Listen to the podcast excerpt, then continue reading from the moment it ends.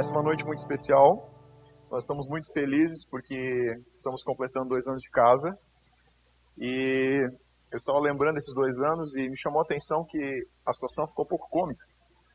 Nós estamos celebrando essa semana dois anos de casa, dois anos do primeiro dia que começamos a nos reunir fisicamente e estamos celebrando isso à distância. Mas estamos muito felizes porque, mesmo à distância, podemos em espírito estar unidos com aquilo que Deus está fazendo. E essa semana, meditando um pouco sobre tudo que Deus tem falado, sobre o futuro e tem feito nos últimos, nesses dois anos, eu comecei a me perguntar o que realmente era mais importante. E embora curas físicas, toques sobrenaturais sejam algo que realmente nos faz dizer uau, eu acho que se eu fosse extrair um conceito principal desses dois anos de casa, eu diria que poder olhar para as pessoas e ver a transformação, a mudança de caráter e a transformação de identidade de cada uma delas me faz ficar cada vez mais apaixonado por aquilo que Deus está fazendo. Quando nós começamos a entender que o olhar que a gente consegue ter sobre si mesmo e sobre Deus pode ser transformado, nós começamos a entrar num lugar que a Bíblia fala de liberdade. A Bíblia diz que a, a verdade produz liberdade. Mas que tipo de verdade pode produzir liberdade? É uma verdade abordada em duas extremidades: a verdade sobre Deus e a verdade sobre nós mesmos. E pensando que esse lugar de liberdade ele é resultado de um lugar de verdade, nós começamos a entender que o nosso relacionamento e o conhecer de Deus, associado ao que Romanos 12 diz que fala de transformação de mentalidade, que é o autoconhecimento, então nós começamos a perceber que Deus consegue interagir de forma mais espontânea e natural nos nossos. Então eu quero falar um pouco hoje de como que nós conseguimos colocar no nosso dia a dia de forma prática esse conhecer de Deus. Nós estamos vivendo uma temporada onde não temos tanto contato físico, estamos num distanciamento social, e, mas nós precisamos entender que esse distanciamento social não nos impede de continuar nos movendo naquilo que Deus já nos falou que é a próxima temporada. Entender que o nosso movimento, o nosso impulso, a nossa intencionalidade nos coloca em alinhamento com aquilo que Deus está fazendo e falando, é a base fundamental para que a gente consiga continuar com mais aceleração e entrar nessa nova temporada. Então eu quero que você abra a tua Bíblia. Vou te convidar para abrir tua Bíblia em Deuteronômio capítulo 32. A gente vai ler dois versículos que são a base fundamental hoje à noite do que nós vamos falar. Primeiro versículo de Deuteronômio 32, versículo 1 diz: Inclinai os ouvidos aos céus e falarei, e ouça a terra as palavras da minha boca. O versículo 2 diz: Goteje a minha doutrina como a chuva e destile a minha palavra como o orvalho, como chuvisco sobre a relva e como gotas de água sobre a erva.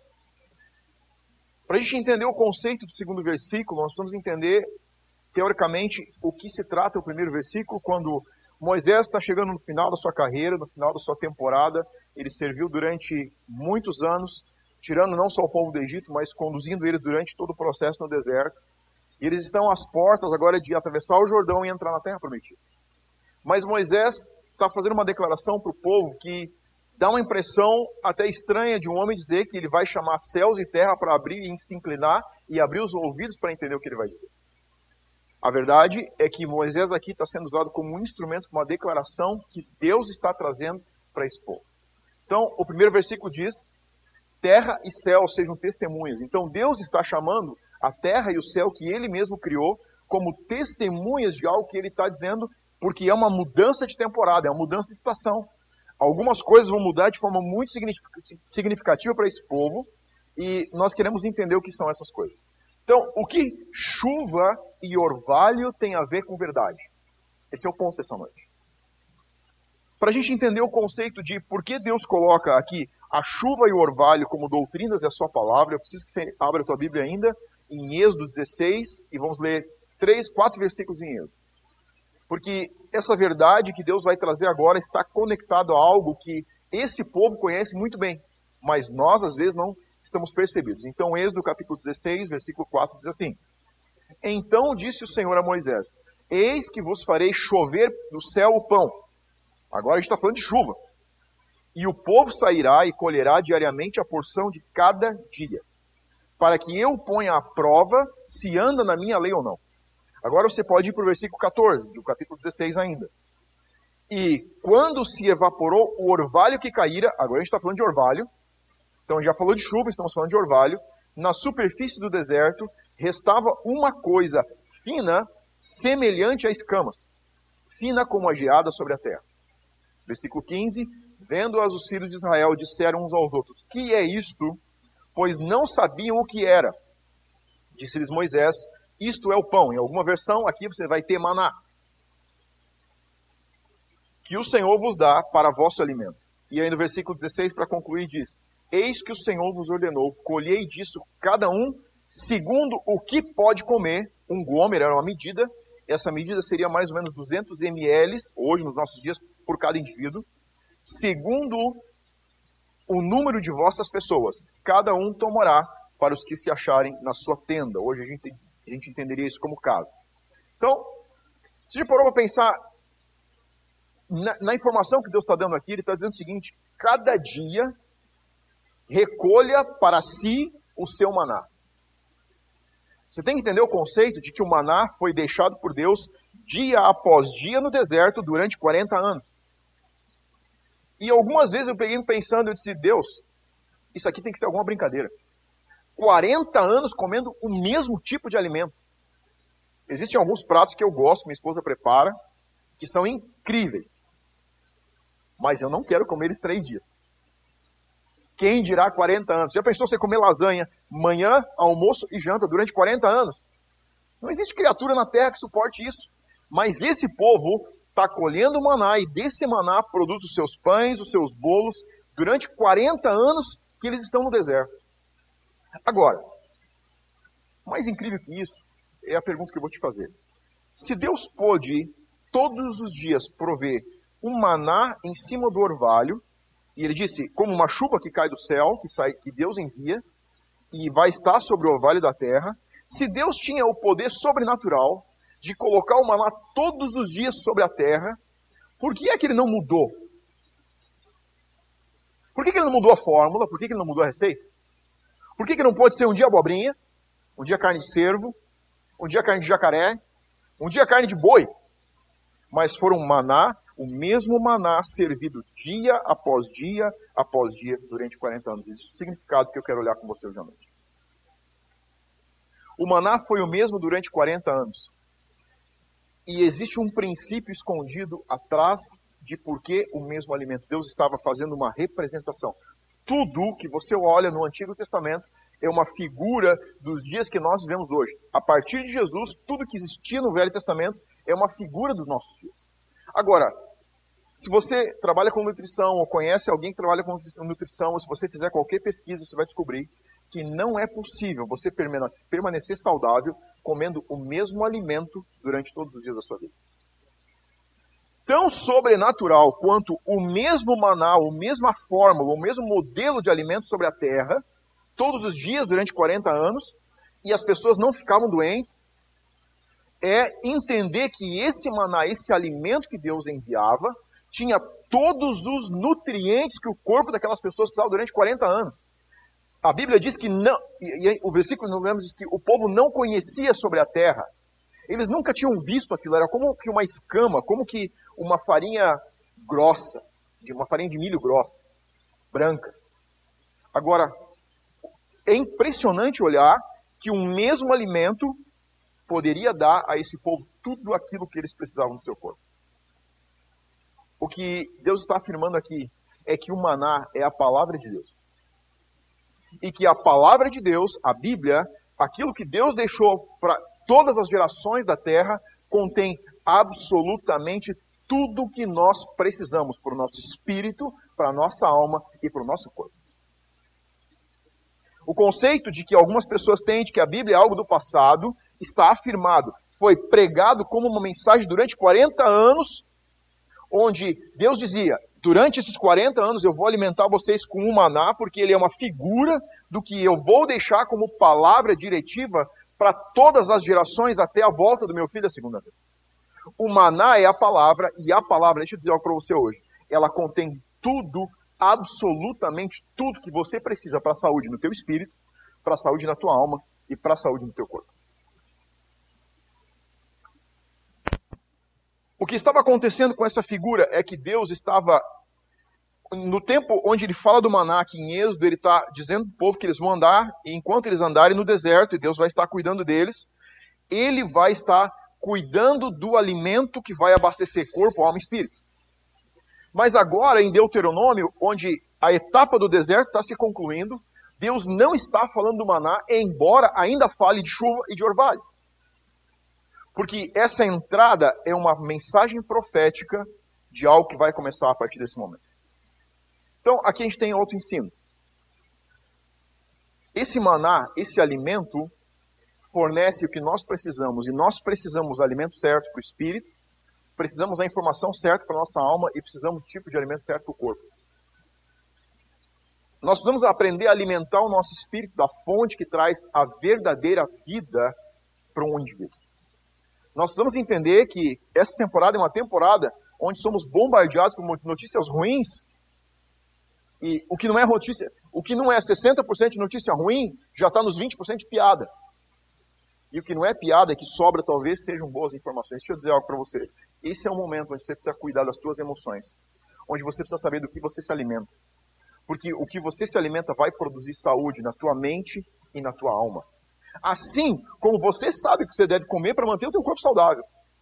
E embora muitas vezes a gente saiba esses dias eu vi uma piada sobre a entrada e a saída da quarentena, e ela se parecia muito com a minha entrada na quarentena já. Onde o rapaz entra bem magrinho e ele sai bem gordinho da quarentena. Nós sabemos que precisamos comer, mas nem sempre nos alimentamos porque às vezes ele não tem o sabor que nós queremos. Deus não deu uma opção para esse povo de sabor.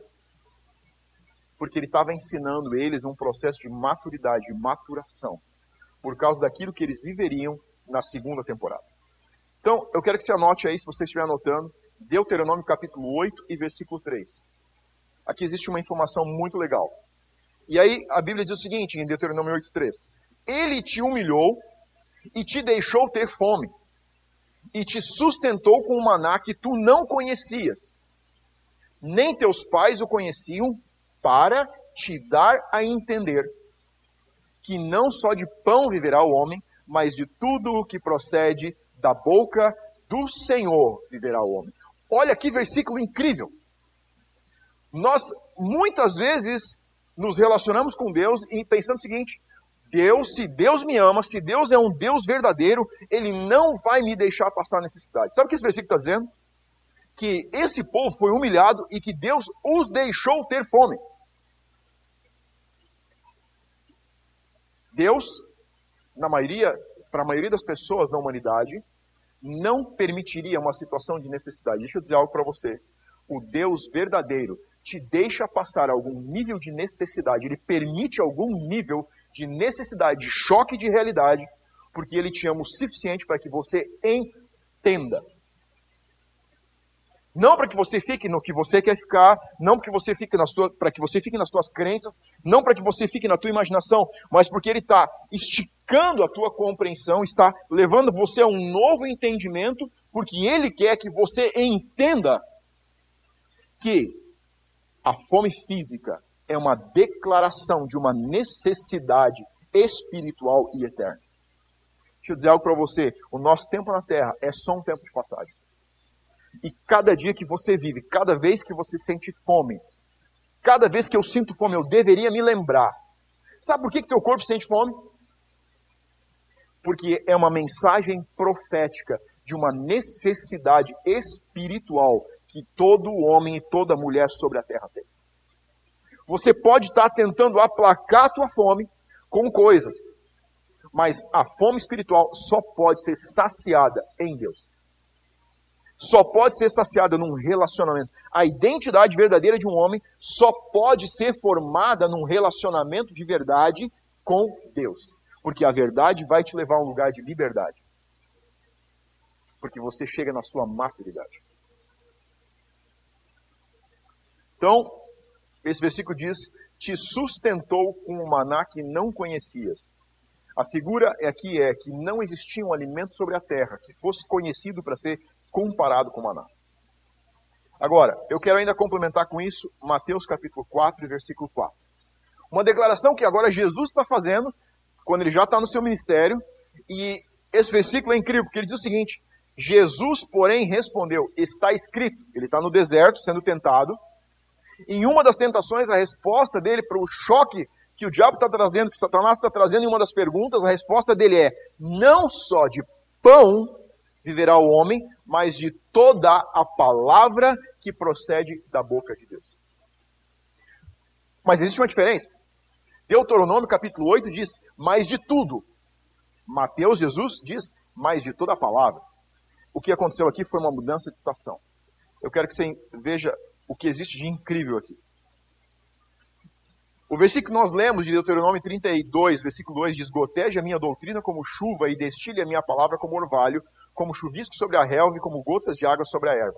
Olha só, o povo ainda está no processo de finalização da sua temporada de deserto.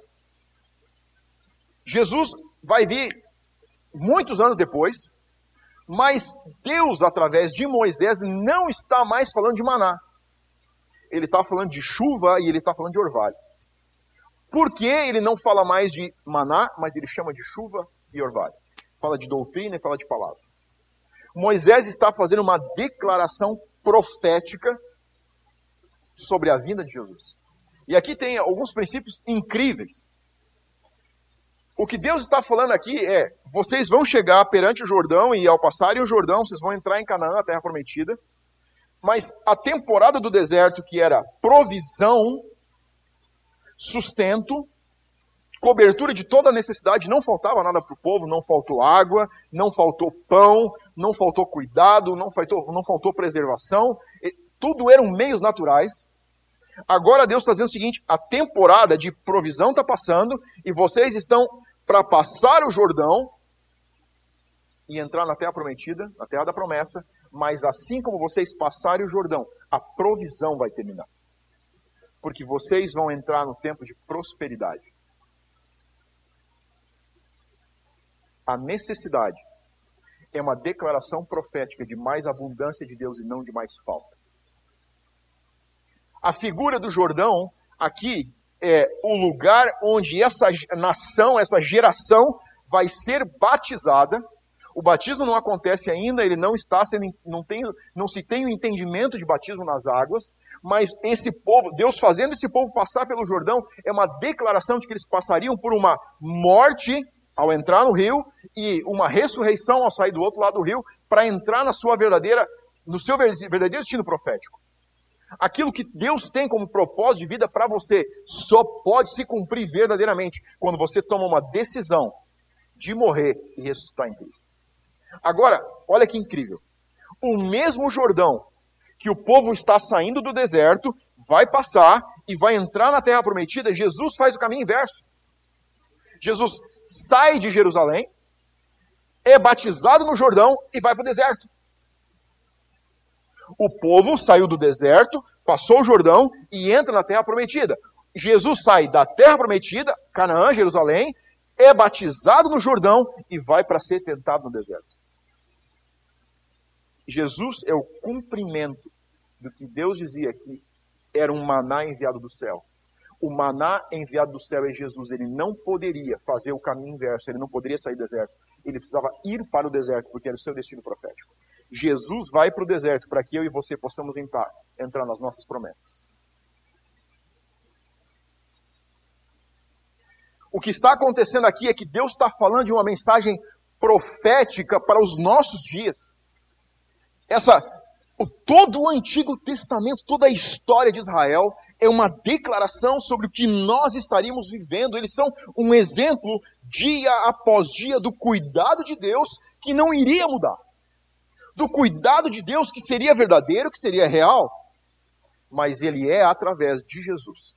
Quando você consegue fazer uma entrega da sua vida e você passa por um novo nascimento, passa por uma morte não física, mas uma confissão pública de que você estava morrendo para os seus desejos, porque o povo no deserto tinha desejos. E Deus simplesmente disse: Eu não vou atender os desejos de você não vou atender os desejos, porque o reino de Deus não é comida e não é bebida, mas ele é justiça, paz e alegria no Espírito Santo. Quando você consegue dizer não, quando você consegue entrar em um processo de dizer não para a sua vontade, e você começa a entrar na vontade de Deus, você começa a provar o melhor que essa terra tem para te dar. Agora, vamos voltar para a gente começar a concluir. O que significa gotejar doutrina como chuva e destilar palavras como orvalho. Então, a doutrina como chuva carrega um conceito de mandamentos. Doutrina na Bíblia é interpretada como mandamentos, ensinos mais sólidos. É, volume de ensino, são ensinos mais pesados. Por isso que ele é comparado com chuva. Então, eu classificaria assim: a chuva são aqueles encontros pessoais que nós temos com Deus, às vezes no teu lugar secreto, às vezes quando você está num lugar coletivo, onde a presença de Deus começa a se manifestar, e você entra num lugar de quebrantamento, onde você sente que Deus está mexendo com estruturas internas pessoais, e também é o que a gente está fazendo aqui. Nós não estamos fisicamente juntos, mas estamos tendo um nível de revelação que muitas vezes não teríamos no nosso lugar secreto sozinhos. Porque a intenção e o motivo dessa palavra não é alimentar uma pessoa, é alimentar uma comunidade. Eu sei que pessoas de outras comunidades estão nos assistindo. Então, essa chuva é encontros especiais, encontros mais profundos com Deus, assim como o compartilhar coletivo da palavra. Eu diria que a chuva firma verdade sobre Deus com relação a você. Esse é o papel da chuva ela cai em maior volume, ela cai em maior intensidade, ela cai em maior quantidade, ela encharca a terra, ela desce, e você continua no curso dos dias, extraindo agora da terra, daquela experiência que você teve, dessa palavra que você está ouvindo, e você vai ser durante a semana ministrado por ela, você vai meditar e dizer, nossa, Espírito Santo, o que você está falando mais comigo? E você começa a entender que é, as tuas raízes se aprofundando e buscando um nível de revelação e de profundidade maior em Deus. Agora, o conceito de chuva e orvalho também está falando do Espírito Santo. Já não está mais falando do maná, porque o maná é a palavra, nós já sabemos disso, mas está falando de um engajamento com o mover que o Espírito Santo traz. E ele vai trazer um movimento no coletivo, assim como essa é a sua intenção, trazer o um movimento no teu tempo particular, no teu lugar secreto. É nesse lugar que você tem expectativas de encontros e deve ter expectativas de encontros com Deus. Mas a chuva você não controla. Assim como não controla o orvalho, mas existe uma diferença muito grande entre as duas. A chuva nós esperamos com expectativa. Mas você não sabe quando ela vem, você não sabe quando ela começa e você não sabe quando ela vai embora. Essa é, esse é o entendimento do teu lugar secreto quando você entra todos os dias para o teu tempo de leitura da Bíblia, teu tempo de meditação, teu tempo de oração e por mais que você tenha um desejo de ser tocado por Deus, você não pode controlar isso. Simplesmente você é surpreendido em um dia pela presença dele. E simplesmente outro dia você está com uma expectativa incrível, uma fome, uma sede. E parece que tudo que você tem é apenas a leitura e meditação da palavra. Você não pode controlar quando a chuva começa ou quando ela vem. Assim como você não pode controlar o orvalho. Agora, o que é o orvalho? Assim como você não controla a chuva, você não controla o orvalho, mas existe uma diferença. A chuva você não tem controle para fazer com que ela venha, assim como você não tem controle sobre o orvalho para fazer que ele pare. O conceito de chuva e de orvalho está nesse versículo aqui associado a dois níveis de revelação e intimidade com Deus. O orvalho é o teu maná diário. Nós lemos o versículo anterior, você pode voltar lá depois e você vai ver que diz que a a provisão de Deus, o maná vinha de Deus do céu como uma chuva. Doutrina, ensino, palavra sólida. Mas que ele era colhido pelo povo não como chuva, mas em cima do orvalho. Porque é o meu papel extrair todos os dias, assim como aquele povo tinha que acordar todos os dias, fora o sábado, eles escolhiam na sexta para dois dias, todos os dias eles tinham que se relacionar intencionalmente com Deus para colher a porção diária do seu alimento. Aquele povo estava sendo ensinado, e não só ensinado, porque Deus estava olhando agora para quando eles saíssem do deserto, iam precisar gerenciar uma vida relacional com Deus, porque era uma figura para os nossos dias onde você vai ter chuva, mas você não vai ter só chuva. E você vai ter orvalho, mas não deve ficar somente com orvalho. E aqui existem dois pontos que eu quero ressaltar. Você não tem um crescimento, não tem um entendimento da sua identidade, a menos que você se relacione com a chuva e também se relacione com a colheita diária do seu maná. Só você ficar de vídeos na internet, só de você assistir pregações, só de você ouvir o que as pessoas têm para dizer, isso não vai te trazer maturidade. Porque assim como Deus se move na chuva de uma forma sobrenatural, em encontros especiais no teu lugar secreto, você talvez esteja perdendo os maiores encontros por estar andando em coletivo com uma igreja. Você precisa entender que é orvalho e é chuva. A chuva você não controla, porque você não sabe quando ela vem, assim como o orvalho você não controla e você não consegue fazer ele parar. Ele está disponível, mas é uma necessidade pessoal de alimento. Então, assim como a chuva traz verdade sobre Deus, o orvalho, o alimento diário, quando você diariamente está lendo, tá lendo, a Bíblia, está fazendo seu tempo devocional e você passa tempo com Deus, você está ouvindo verdades sobre si mesmo que você muitas vezes desconhece. E é isso, e agora eu quero conectar com onde nós começamos. A formação da identidade de um indivíduo, uma identidade equilibrada, num lugar de maturidade, é o conhecimento de duas verdades: as verdades sobre Deus e as verdades sobre si mesmo. Quando você sabe quem é Deus, porque você vive e não perde a expectativa de que Ele vá te encontrar, você está conhecendo Ele mais intimamente. Mas quando você medita na palavra, quando você entra no teu lugar secreto e você tem o teu tempo de oração, e tem dias que você vai se quebrantar, e tem dias que parece apenas um silêncio, e tem dias que você ouve Deus de forma intensa, e tem dias que você vai ouvir de forma calma. Mas a frequência com que você se alimenta vai te trazer equilíbrio, nutrição espiritual, emocional e física para que você tenha saúde no teu emocional, no teu espírito e no teu corpo. Não delegue a outros a colheita do seu maná. Colhe você mesmo. Esse é um lugar de maturidade. Quando nós entendemos que somos responsáveis e não podemos delegar a responsabilidade do nosso conhecer de Deus e do nosso conhecer de nós mesmos. O que eu estou dizendo é, ande com pessoas de quem você possa colher do maná que eles já colheram. Mas chegue no lugar de maturidade onde você pode colher o teu maná todos os dias. Ande sozinho para estar no teu lugar secreto. Fecha a tua porta, Jesus disse. Mas também esteja no lugar coletivo, onde você pode receber de pessoas que já estão mais tempo nessa caminhada e têm revelações que talvez você não esteja tendo. Ande sozinho e ande junto. Ande junto e ande sozinho. Não são as duas extremidades, mas é o equilíbrio como resultado da oscilação entre os dois pontos. Jesus sempre levou as pessoas para o equilíbrio.